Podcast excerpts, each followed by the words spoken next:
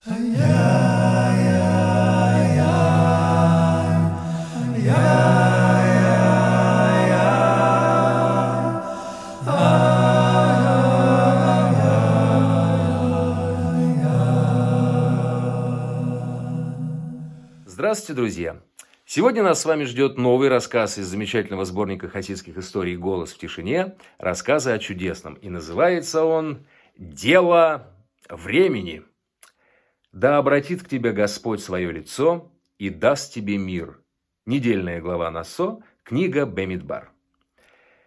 В одном из местечек переругались между собой евреи – а все началось с невинной шутки. Впрочем, можно ли назвать ее невинной, если она привела ко всеобщему бурлению и раздору?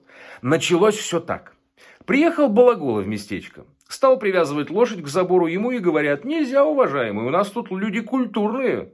Лошадей к заборам не привязывают. Ладно, поехал на базарную площадь, где обычно собираются обозы, привозящие товары на ярмарку. Там-то уж наверняка найдется коновязь. Но на площади, как назло, все забито. Куда обратиться? Лошади нервничают, устали после долгой дороги. Их покормить надо, обтереть, воды принести. Поймал еврея, судя по уверенной походке, жителя местечка и спросил. «Помогите, прошу вас. Где тут у вас лошадь привязать можно?» Прохожий задумался. «Это действительно проблема. Сегодня базарный день, со всей округи съезжаются крестьяне. А, впрочем, я знаю, как поступить обратитесь к нашему равину. К равину удивился Балагула. При чем тут равин? Равин знает Святое Писание, законы, комментарии, но откуда ему известно, где привязывают лошадей? э, улыбнулся прохожий. Если бы вы один раз послушали его проповедь, то этот вопрос у вас бы не возник. Наш равин все события, происходящие в местечке, привязывает к недельной главе. Он такой мастак по части привязок, что я уверен, сумеет и вам помочь. Шутка быстро облетела площадь, и мнения жителей разделились.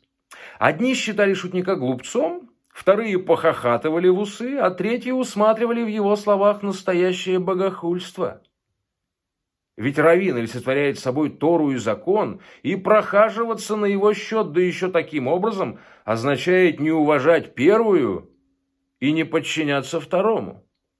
Слово за слово пошли в ход взаимные упреки, люди повытаскивали из памяти старые обиды, вспомнили, казалось бы, давно забытые оскорбления.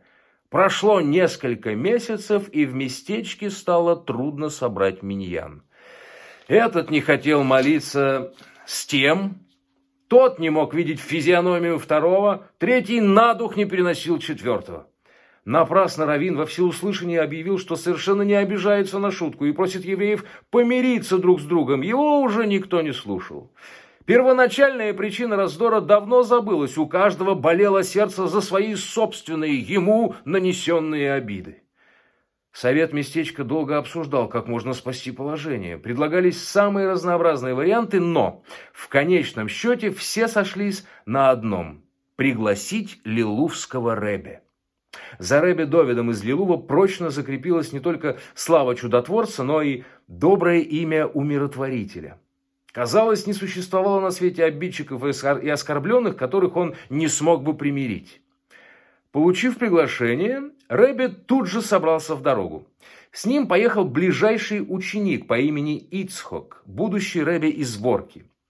В местечко добрались после полудня, и Рэбби попросил остановить коляску возле синагоги. Прежде всего молитва, Ицхок, прежде всего молитва.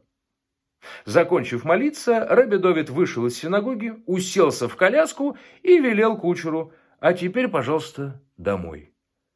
«Э, «Куда домой?» – не понял кучер. «В гостиницу?» «Нет, нет, в Лилув», – ответил Рэбби. Удивленный кучер развернул лошадей, и коляска покатила обратно в Лилув. Когда местечко скрылось за лесом, Ицхок решился спросить учителя, «Ребе, мы ведь приехали мирить евреев.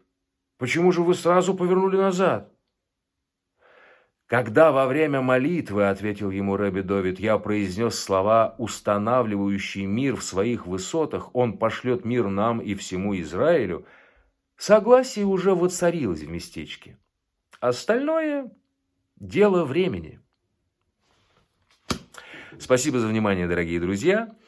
На следующей неделе новый рассказ из сборника «Голос в тишине». Шаббат шалом, будьте здоровы и берегите себя.